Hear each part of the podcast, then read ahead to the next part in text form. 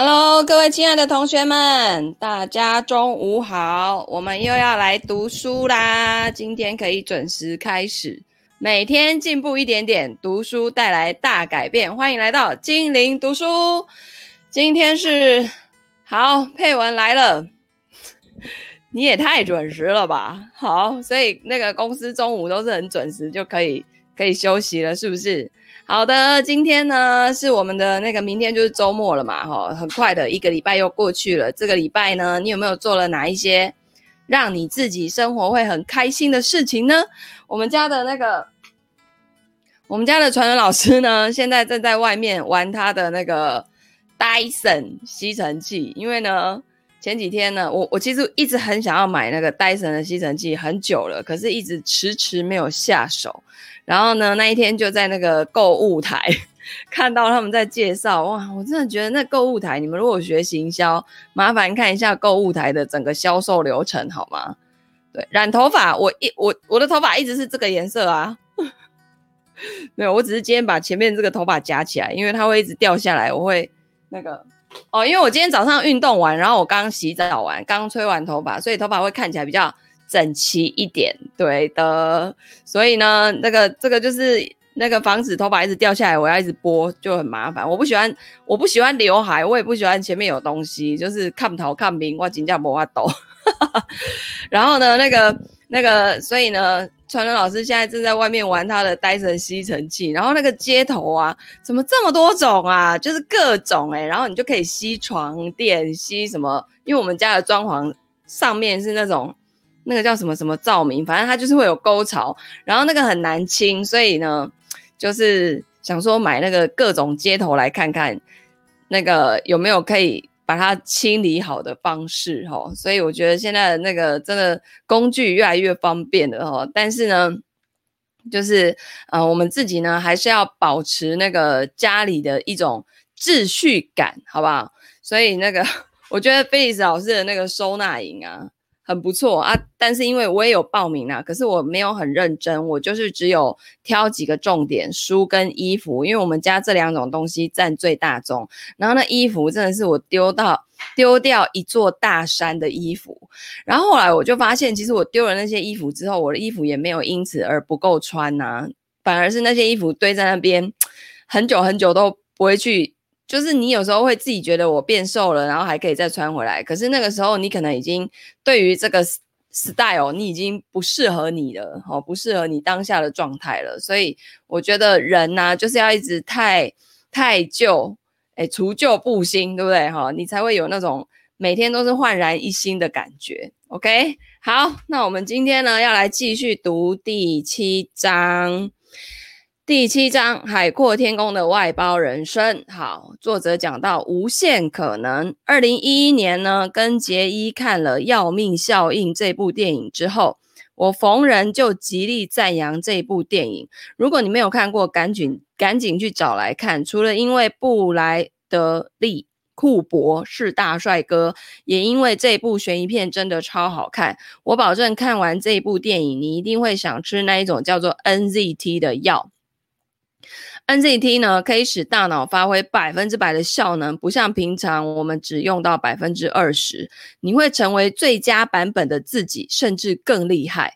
库博的角色 Eddie 可以瞬间。学会好几种语言，记起各种资讯跟回忆。他短短几天就完成一本小说，还学会股票交易，快速致富。天哪，这不就是最强人类大脑的概念吗？然而，我们还在为了划掉待办事项苦苦挣扎。如果可以迅速完成。该做跟想做的事情，人生该有多美好？虽然现实世界没有 NZT，但是只要将任务外包出去，达成这个愿望，并不是什么太难的事情。好，外包的好处，我经常呢在文章里面提醒读者，不要忘记。你只是一个普通人，不要把自己逼得那么紧。你不可能每一件事情都亲力亲为，有的时候求助是必须的。我也是花了一段时间才决定雇佣几个实习生来帮忙。不骗你哦，我的人生从此豁然开朗。只要顾呃，只要愿意稍微放手，就可以带来惊人的变化。以下是找人帮忙的几个主要好处哦。第一个灵感不流失，你有没有曾经睡半夜睡到一半，然后因为想到一个绝妙的主意而醒过来？虽然你有写下来，但是后来那张纸不见了，或者是你忙着处理生活中的大小事而忘了那个绝妙的主意。如果有帮手，他们可以帮助你记住这些疯狂的点子，管理你容易忘记的事情。只要有人简单问你一句说：“嘿，你说过你想做这件事，打算怎么进行呢？”就可以使你保持专注。按部就班。第二点，时间变多。Hello，同学好。哎，你要点一下那个，好像这个这个，我现在直又直播用的这个软体，因为我今天直播的地方在那个 ETF 投资初建营的第一期跟第二期，然后然后顺便广告一下，九月二十二号那个第三期也是最后一期，之后呢会嗯、呃，就是还有其他的计划就对了。哦，我看一下电风扇，好热哦，今天。因为我们家那个冷气呀、啊，就是好像是去年还是前年才换的，然后它就是很强、很很环保、节能又省电，然后电费真的比以前差太多了，然后那个效能简直了。我我就是外面客厅打开，我里面房间门只要打开，里面都可以凉的那一种。但是这两天哇，那个。气温真的是，同学在在外面的话要那个注意自己的那个那个那个防晒啊，还有补水哈。好，然后再来第二个，时间变多，或许你有好创意，但是呢却没有时间付诸实行。哦，对，然后同学你要点一下那个这个软体，好像它下面会有，反正你点点一下，你这样留言的话回答我就看得到你的名字。OK，好，然后呢？那个，如果你喜欢这样子听我读书边聊天的话，然后就加入那个精灵读书会的私密社团，因为其他的社团我是不定期的随便跳，随每天心情好就就挑两个来播，但是主要播的地方一定会在精灵读书会，OK？好，所以你要听完完整的一本书，你要在精灵读书会里面可以找到所有的资料。好，再来呢？这个时候，如果有人帮你查找相关资讯，或是联络相关人士，都可以提升这件事情的完成度。盘子里面的食物多到吃不完，就找一个人帮忙一起吃吧。第三个，财富增加，有人帮忙管理工作、执行创意，说不定也可以使你变得更成功。你终于能够让新的创意开花结果，因为你现在有更多的资源跟协助。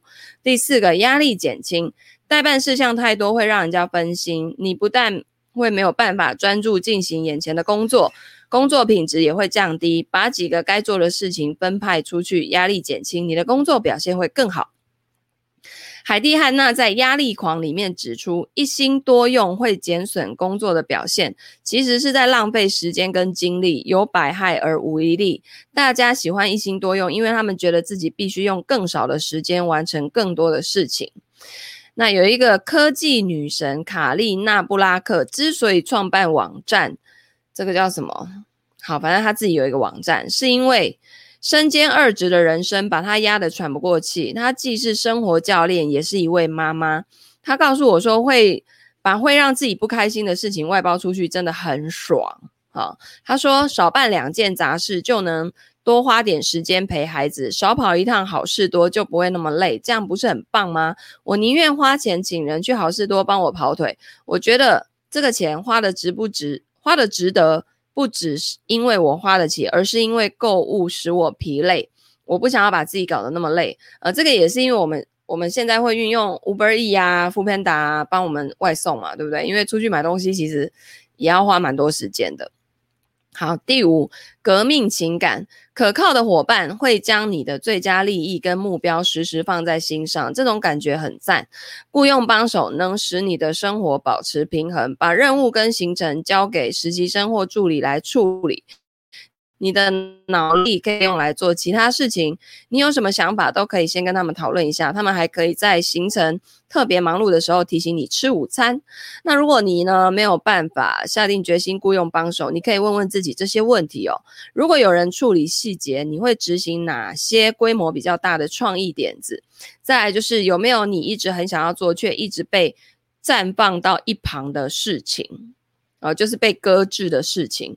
那所以呢，如果这两题就是都是有的话，呃，就是嗯，你应该就可以考虑有一些东西要外包出去了。好，他这边呢就讲说，诶，那哪一些事情可以外包来处理呢？生活里面可以外包出去的事情多得令人惊讶，充满各种可能。我曾经外包过各种任务，比如说买菜啊、打扫啊、调查资料啊、部落格排版、管理社群媒体等等。艾瑞梅塞尔向我透露，他几乎任何事都可以外包出去，比如说录制 Podcast。文字编辑、写逐字稿、写部落格、维护社群媒体、调查资料、订购日常用品、预约跟安排行程、规划旅游、申请法国公民身份，连这个都可以外包。对，现在，Hello，思草念金，午安。现在其实你，你你，哎，我我记得我那时候刚开始做那个网络行销的时候，我要找 logo 啊，然后我还要想要有那个。就是那时候我有 YouTube 频道，有一些片头开头的那个五秒钟还是十秒钟的影片，我那时候就上到国外有一个网站叫做 Fire，F I V E R R，它呢就是所有的外包全部都是五块美金起跳，然后那时候我找了一个波兰妹帮我设计 logo。五块美金真的超划算的，然后因那时候还不流行 Canva 这种自己做做图的软体那么方便哦，然后啊我就外包了很多东西在上面，这样，所以其实真的很方便呢，因为又有时差，对不对？亚洲在睡觉，然后欧洲可能就帮你做好，然后你睡醒起来之后，哎，就已经来了，所以就超快的，你知道吗？哦。好，大家都很爱说，这花不了多少时间，我自己做就可以了。但是每一件事情都花时间，把处理这件事的时间节省起来，足以让你完成更重要的事情。好，那这边呢有讲有钱能使鬼推磨。呃，纽约邮报刊登过一篇文章，标题叫做《纽约全日懒人实录》，作者瑞德塔克。详述了几件可以外包出去的事情。Hello，同学午安。我们现在在读这本书。呃，哎，这个是这什么情况？好啦，反正就是这一本黄色封面有一个大大红色勾的书，叫做《高效人生清单整理术》哦。好，然后他说呢。呃，只要肯花钱，任何事情都有人愿意代劳，包括找人帮你开车。例如，有一个住在布鲁克林的先生，他愿意以一个小时二十美元的酬劳开车载你去任何地方，只要你提供车子就可以了。这不就是，反正反正你只要想得到的，然后都会有人愿意做。哦，好，额外补充可以外包的代办事项。第一个，为孩子准备健康午餐，是的，有这种付费的服务哦。第二个，遛狗以及捡狗屎。再来，布置生日派对场地，这个这个有啊，台湾也有。打扫啊，这这这太多了，对不对？太多清洁阿姨了。然后组装 IKEA 家具啊，对啊，这是 IKEA 买好之后，你他还会问你需不需要人帮你组装，然后付个钱，对不对？再来搬动家具的位置哦，需要搬动大型家具腾出空间放耶诞树吗？雇佣一个搬家工人吧。挂你的画或者是照片啊，也可以外包。然后购买送人的礼物，研究最省钱的意大利玩法。嗯，这个真的是很妙。那外包任务的具体做法啊、就是你听到现在，如果你已经被作者说服的话，那他呢要开始教你怎么找好帮手。雇佣帮手第一个重点就是判断对方是否懂你。如果你要雇佣远端助理帮你处理工作，有没有默契很重要。如果是指派重要业务，最好确定对方是一个可靠的人。如果是普通业务，找个中规中矩的助理。啊，就可以啦。以下介绍几个找到合适人选的网站。第一个叫做接案网 elance.com 啊，这个也是之前我有用过的，非常适合用来建立团队。只要刊登广告，招募设计师、文字工作者、平面设计师、会计师、行销专家、远端助理跟各领域的专业人士，就会有工作能力很好的自由业者跟着跟你联络。呃，那他是。这个是适用在国外啦，那台湾呢？它这边有补充，有一个叫 Pro 三六零达人网哦，网址就是 Pro 三六零 com.tw 也有类似的功能，可以可以提供的服务也是包罗万象哦。真的吗？我来上去看看哦。第二个妙助手，这个叫。这是我最喜欢的外包公司之一，我经常使用他们的服务，非常好用。只要是二十分钟左右可以完成的工作，都可以远端委托他们处理。譬如说帮忙定位，或是快速的查找资料。不过他们不做劳动类型的任务，譬如说去洗衣店拿衣服，或是到你家煮饭。我曾经请他们规划意大利的行程，调查承包商的资料，为我老公找吉他老师等等。他们提供分批的套装服务，有五件、十五件跟二十五件。一批等选项，然后费用可以月缴，还可以年缴。你看，你只要想得到，你都有办法赚到钱的。这就是只有你不知道，没有没有你。就是想不到的事情，好吗？第三个，工作兔，工作兔网站也是我的心头好。这家公司的成立缘由是创办人利亚巴斯克需要买狗食，却总是加班到很晚，因此呢，他想出一套解决办法。如果呢，他说啊，如果有一件。是我只比别人稍微擅长一点，但是只要我有其他更重要的事情要做，就应该要把它外包出去。那提供服务的人被公称为工作兔，就是那个 rabbit 那个兔子，可以帮你处理代办事项，包括采买食物啊、买要送给朋友的礼物啊，甚至还能到你指定的对象面前唱一首歌。按件计费，可以接受竞标哦。那竞标任务的工作兔不知道其他人出价多少，所以相当竞争。如果你有特别满意的工作兔，下一回可以直接找他们，好有趣哦。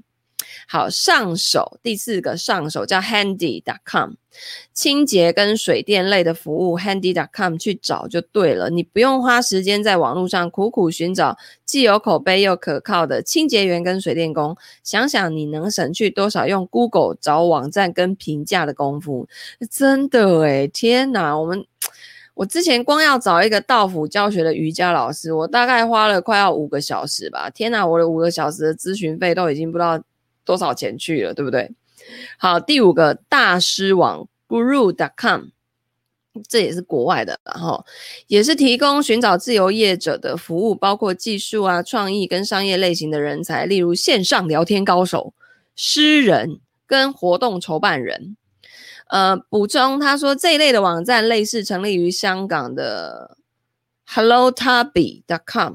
主要专攻学习类的服务，像是学习语言。我那天不是要讲说我儿子想学日文，然后那个配文就传了一个网站给我，那上面一大堆教各种外文的老师，而且都是那种日本的。你想学日文，就有日日本人，而且住在日本当地，然后他可能还在语言学校教学的那一种，然后也有住在欧美的日本人，也有住在台湾的日本人，所以你就是应有尽有，凊彩你拣，简直啦，有够方便啊！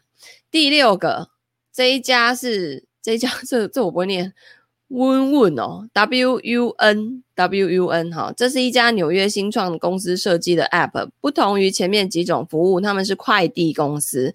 下载 App 之后，可以快递任何东西到曼哈顿、汉普顿或旧金山的任何地方，不管是你最喜欢的甜点、一条全新的牛仔裤，还是。派对要用的沉香葡萄酒，物品不分大小多寡都可以送。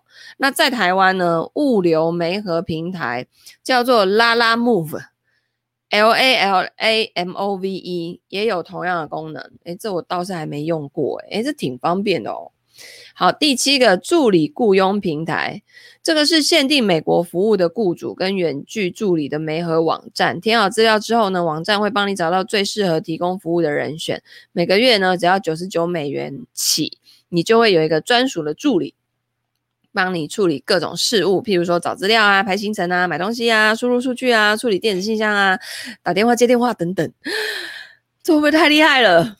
台湾没有。好，第八，雇佣实习生。实习生通常是免费劳工，而且可能一边工作一边兼顾课业，所以不是全心全意在为你工作的。我碰过几个超厉害的实习生，他们帮我维护部落格、查找写这本书要用的资料、管理社群媒体等等。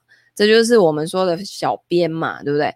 那我会选对电视产业有兴趣的实习生，带他们参观摄影棚，介绍他们认识业内的专家，批改他们的履历，给他们工作方面的建议跟指导。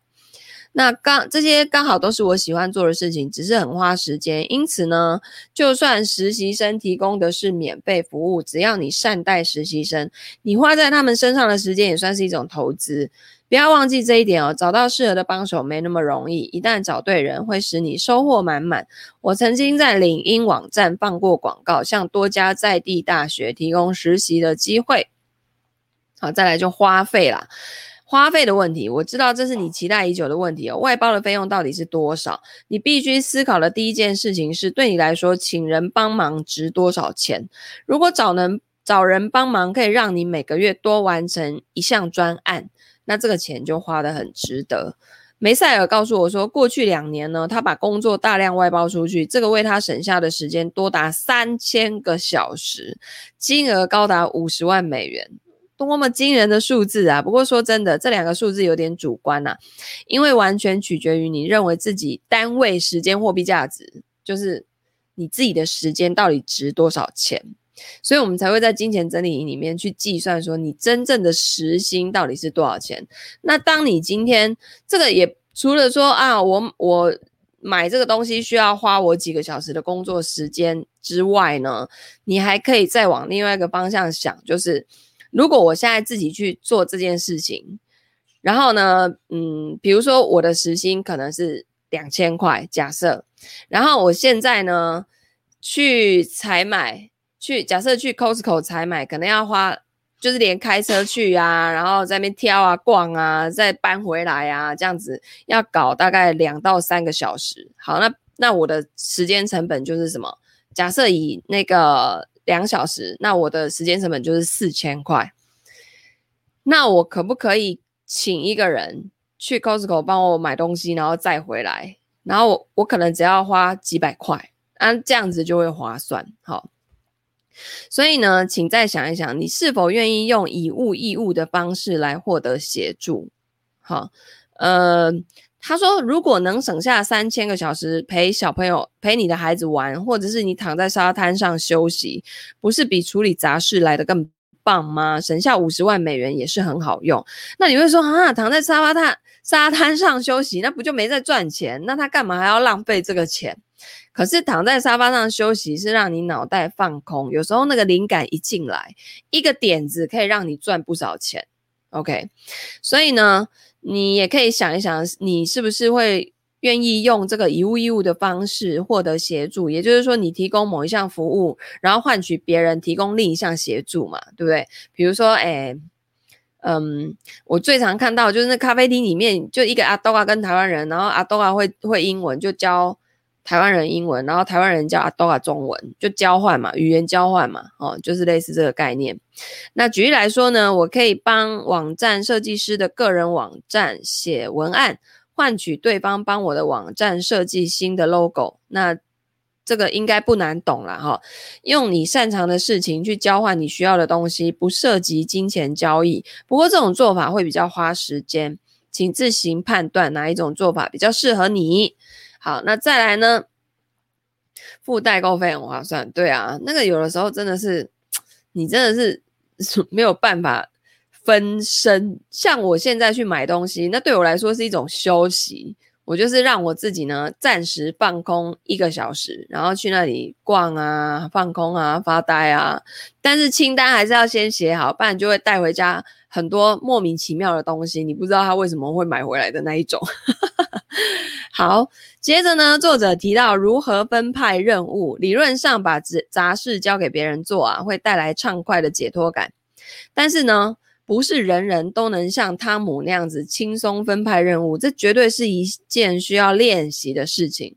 以下提供几个练习的诀窍。第一个就是事前规划，你要把可以分派出去的事情一个一个列出来，越详细越好。譬如说各种预约排程、构思晚餐的菜色、去拿派对要用的东西、处理爆炸的电子邮件、重新设置设计部落格标志等等，族繁不及备载。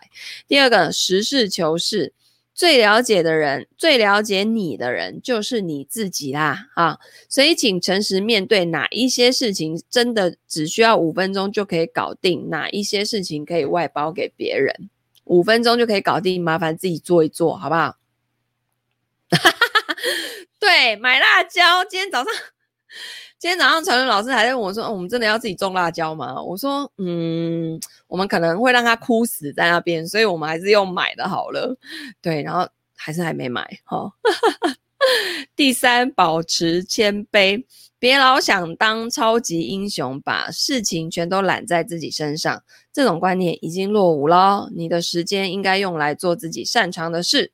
第四个。头脑清晰，梅赛尔交办给远端助理的每一项任务都有一张检查清单。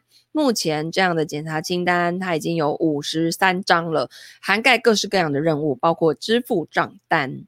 让帮手了解任务内容的事前准备功夫做得越足，交办的过程就会越顺畅。嗯。第五，心怀感恩。你终于有更多的时间做自己真正想做的事情了，请保持笑容。你把自己能做但不是非你不可的事情外包出去，所以你有时间陪伴家人、去度假、看杂志或是睡午觉，请好好珍惜。好的，我们要进入到第八章了，就是他要教我们将清单数位化，利用科技来加成效率，对吧？好，我必须承认，我进入数位世界的时间比较晚，也曾曾经认为手机上的那些 App 都很白痴。好吧，我招认了。我以前有一只小小的贝壳机，用了很多年，所以我一直觉得我的人生没有 App 也过得很好。当然，我也不觉得打 Hello 这五个字母要在没智慧手机，其实就是台湾说的智障型手机。好。按个十三下有什么大不了？老实说，当时我拒用 iPhone，因为我觉得我有贝壳机就够了。需要讲电话就拿出手机，需要写清单就拿出纸笔。人生美好，不劳各位费心。就是林州骂，没有 iPhone 一样过得很好。But 后来在老公的极力劝说下，我终于换了 iPhone。坦白说，我真的错怪 iPhone 了。我已经想不起以前没有 iPhone 是怎么过日子的。智慧型手机真的超棒，掌握我的生活大小事，发挥事半功倍的效果。如果你跟我一样抗拒智慧型手机，请给他一个机会，好好试一试。我保证你会感受到数位化的好处。好，数位清单的利与弊啊，我依然使用手写清单，但是如果你要提升生产力，数位化的清单跟 App 是不可或缺的。我发现像我一样的人还不少。独立研究机构有一家公司，他曾经为智慧笔制造商叫做 LifeScribe 做过一项调查。发现使用笔电跟平板处理工作的专业人士当中，仍然有百分之八十七习惯手写笔记。我就是。那用新科技呢，将清单数位化，当然有利有弊。以下做个简单的比较。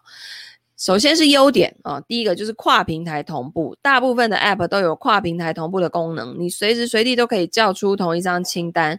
也就是说，如果你是用电脑进入某一个网站写清单，诶，下班之后呢，你直接去超市，手机拿出来，同一张清单，手机里面的那一张跟你电脑的会是同样的，已经被同步了。好，第二个不会弄丢哈，因为写在纸上的清单最常见的问题就是不见。那数位清单不会怕弄丢，数位清单呃可以长期保存。好，那第三个实时温习，遗愿清单或者是打包清单写好之后，很可能会忘了写在哪一本笔记本里面。但是如果是数位清单，很容易就能找出来，再检查一遍，然后付诸执实行。第四个容易寻找，数位清单无论是何时何地写下来，都可以轻松的寻找，因为你可以用搜索的功能，你只要记住关键字搜索，它就把你有关键字的清单全部列出来。第五个话题不断，手机 App 是热门话题，大家都喜欢分享好用的 App，喜欢上网了解新的 App，也喜欢炫耀自己有哪一些 App。如果你熟悉几个好用的 App，聊天的时候可以好好的展现一下。好，接下来讲缺点。手写可以提振脑力啊、同样是写清单，用手写会刺激大脑变得活跃。研究显示，手写有助于表达想法，还可以锻炼精细动作技巧。战后婴儿潮年代出生的年长者，也可以借由书写使衰老的大脑保持敏锐。第二个，学习新科技很累啊，有些人呢就是。觉得说，爱、用纸笔就可以搞定的事情，干嘛还要特地下载一个 App，对不对？第三个，创意遭到扼杀。如果你写笔记或是清单，喜欢随手画插图跟图表，那用数位工具可能就比较难做到。不过现在有那个啊，我我前几天买那个 Microsoft 的那个 Pro Pro Seven 那个。那个平板型笔电，它就有一支笔，哇，那一支笔的功能还挺强大的哦。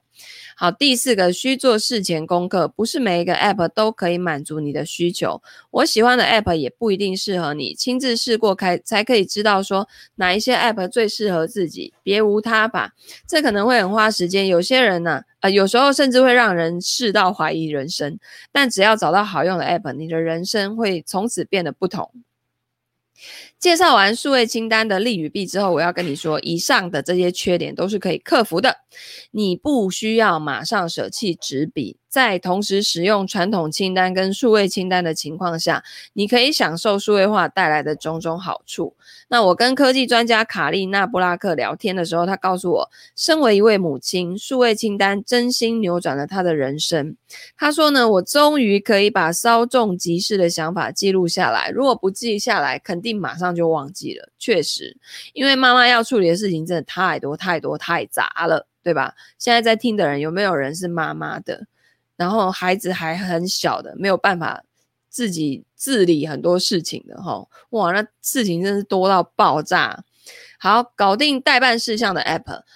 如果你觉得 iPhone 内建的备忘录已经是完美的待办清单 App，我强烈建议你试试我接下来推荐的几种 App，比备忘录好用的 App 多得不得了，那重点是多方尝试，找到完全满足你的需求的 App，你的人生会因此变得更美好。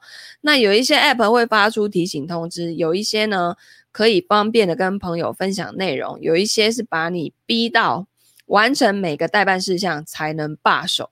重点就是找到适合你自己的。以下是我爱用的几款 App，第一个叫 Evernote，我相信这个也台湾也很多人在用。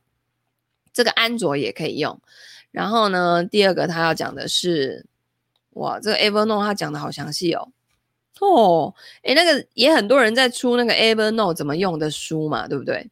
好，第二个清除事项 App Clear To Dos，哦，任务提醒跟待办清单，然后第三个奇妙清单 App Wonderlist，再来是第四个无所不能做 App。叫 AnyDo，第五代办事项 App，它就叫 Todoist。好，所以呢，我们来看看它对于 Evernote 的介绍。哈，两个差九岁哦，哇，那老大差九岁，他可能也可以帮忙照顾啦，哦，但是也也没有办法百分之百交给他嘛，对不对？哦，但是差很大。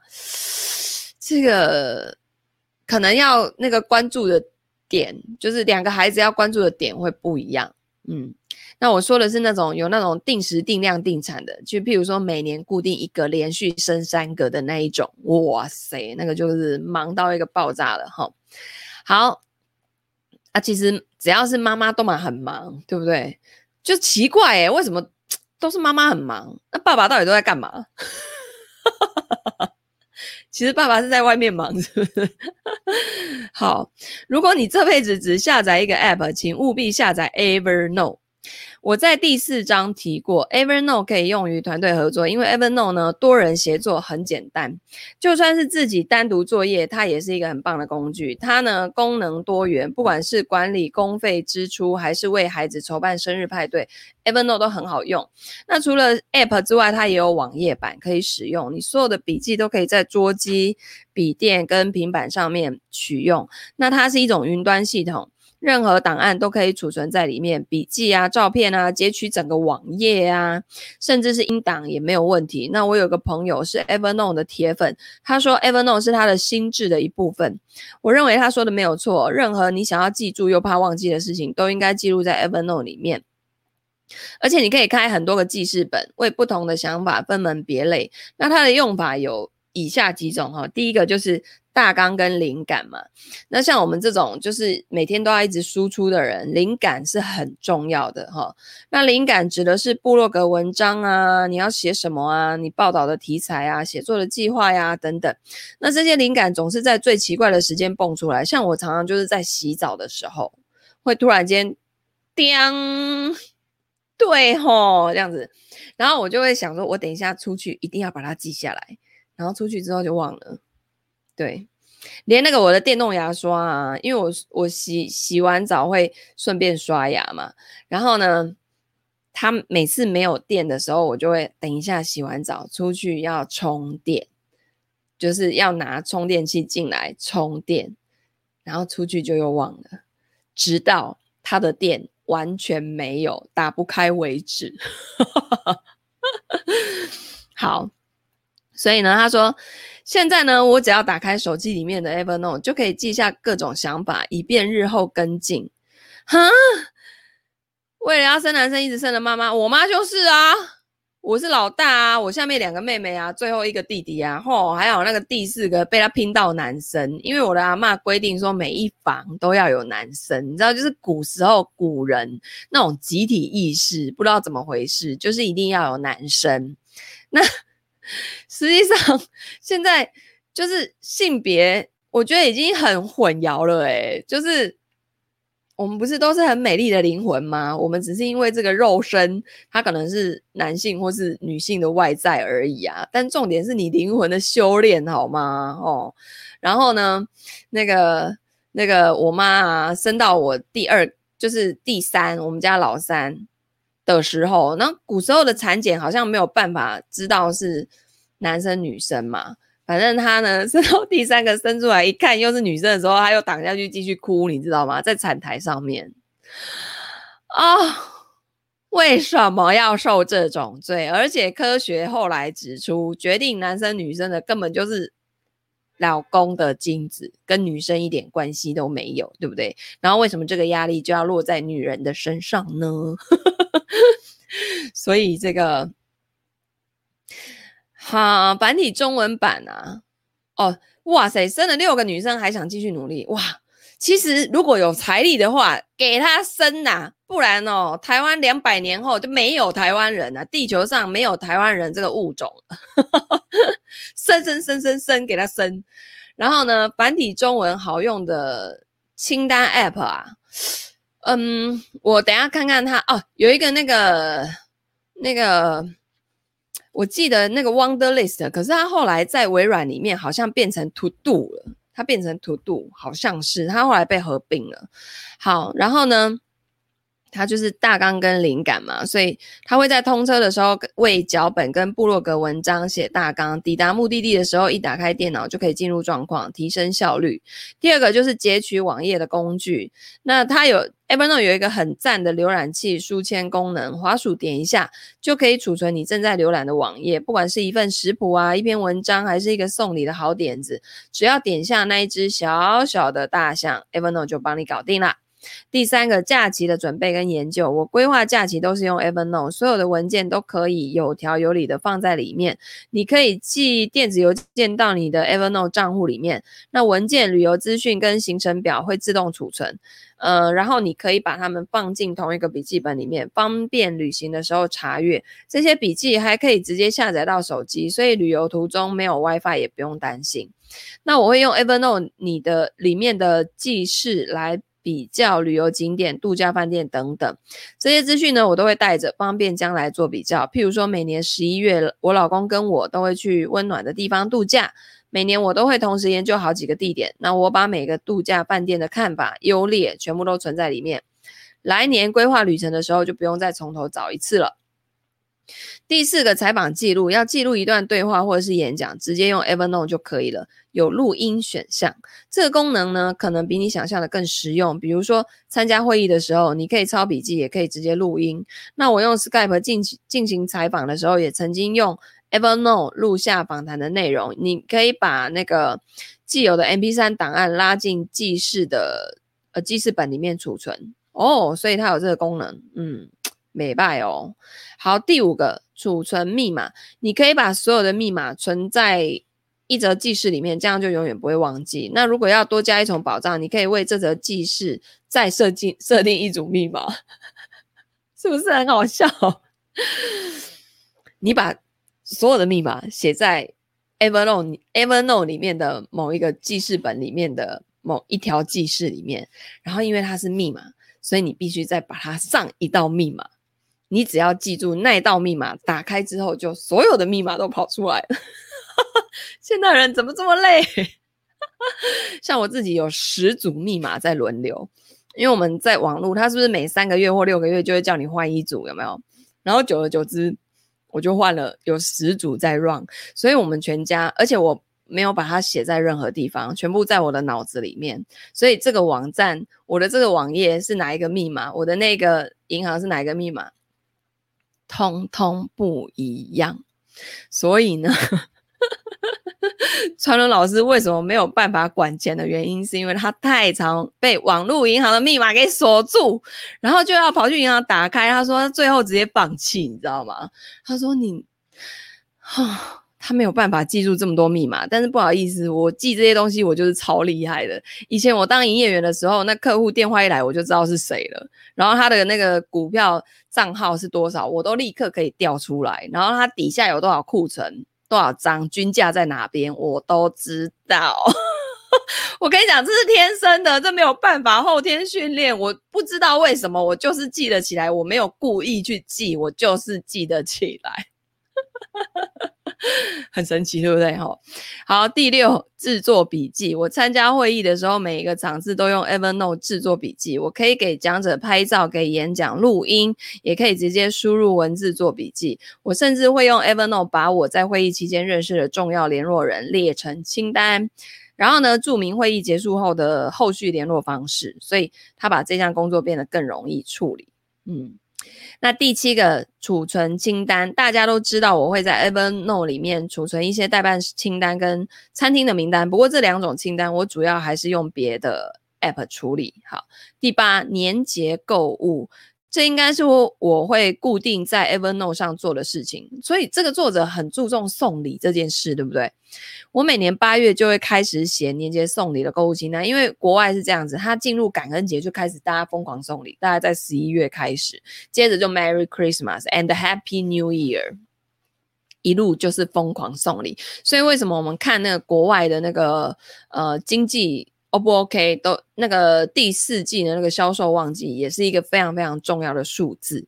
好，所以他说他会先写下原本就有的礼物灵感，之后有新的想法就随时加进去。那 Evernote 帮助我轻松管理清单上的送礼对象，礼物送出之后就把名字划掉。一年当中的任何时候，只要在网络上看到不错的送礼点子，我就会用网页截取工具保存下来。不知道该送什么礼物的时候，打开 Evernote 的记事本就可以找到灵感啦。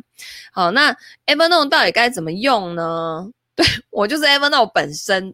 对的，然后呢，我的 Evernote 里面就是乱七八糟，就是我想到什么就记进去，想到什么就记进去。有我好像做了一次分类吧，从那之后我就没有再做了。于是呢，我很少用到 Evernote，我只有跟助理那个，譬如说我要开一个云端的记事本，然后大家都可以进来看哪一些东西去哪里找啊，他们就不用一直来问我那种东西。我只有这个东西会整理得很不错，然后其他我自己要看的就是乱七八糟，所以包括我的电脑桌面，反正每次 Phyllis 老师看到他就会说：“你这桌面真的很乱。”我说：“你不是要开一堂那个数位工具整理的那个课程吗？”我很期待，反正就是这样子。好，他说 Evernote 到底该怎么用呢？因为有些人会觉得用不顺手哈。那作者就是给几个小诀窍，第一个，经常使用。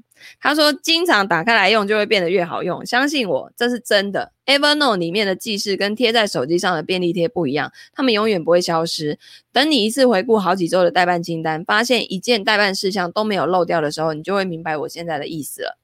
第二个，下载网页截取工具哦，你你想保存的内容截取下来，将成为习惯。你能想到的事情都可以轻松保存，比如说啊，有空才想看的文章啊，有兴趣的职缺啊，适合送给妈妈的耶诞礼物等等，任何网站都可以使用，还可以顺便附上笔记跟标签，方便查找。第三个共享内容就是，你若有团队。合作的话，可以用 Evernote 的方式。那如果你必须远距跟伴娘讨论筹备婚礼事宜，开一个共用档案夹，有想法的时候通通丢进去，每个人都可以增加新的内容，讨论自己喜欢跟不喜欢的东西。这时候呢，网页截取工具就超方便的。总之呢，Evernote 可以满足各种团队合作的需求，比如说一起办活动啊，写部落格文章啊等等。然后再来，他叫你要善用电子邮件功能，因为每一个 Evernote 账户都有一个电子。信箱可以善用它，这个功能呢，可以为你省下大把的时间。只要是你想要保存的确认文件，寄给自己的 Evernote 就对啦。比如说买礼物的发票，那 Evernote 会自动把它放在笔记本里面，需要的时候随时都可以找得到。那我捐款给慈善机构或是缴交专业团体的会员费的时候，也会用这个功能。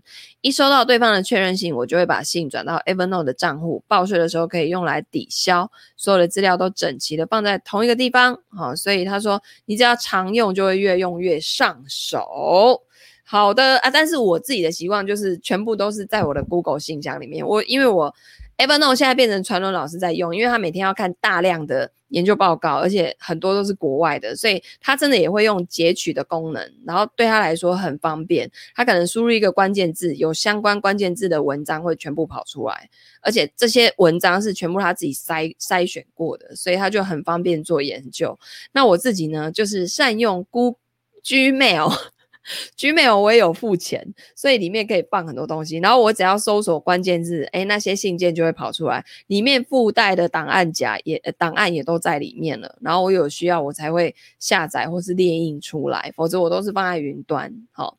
OK，好的，今天呢，我们读书就到这边。所以其实有很多的工具，你只要善用它，花一点时间去习惯它，然后善用它，反而后面可以帮你省出更多时间。OK，好的那我们今天的读书就到这边结束啦。如果你喜欢这样的方式来读书，欢迎按赞、分享、留言、转发给你身边所有的亲朋好友，一起来读书，然后让他们的人生更精彩。OK，那我们就下礼拜一见啦，大家拜拜，周末愉快，拜拜。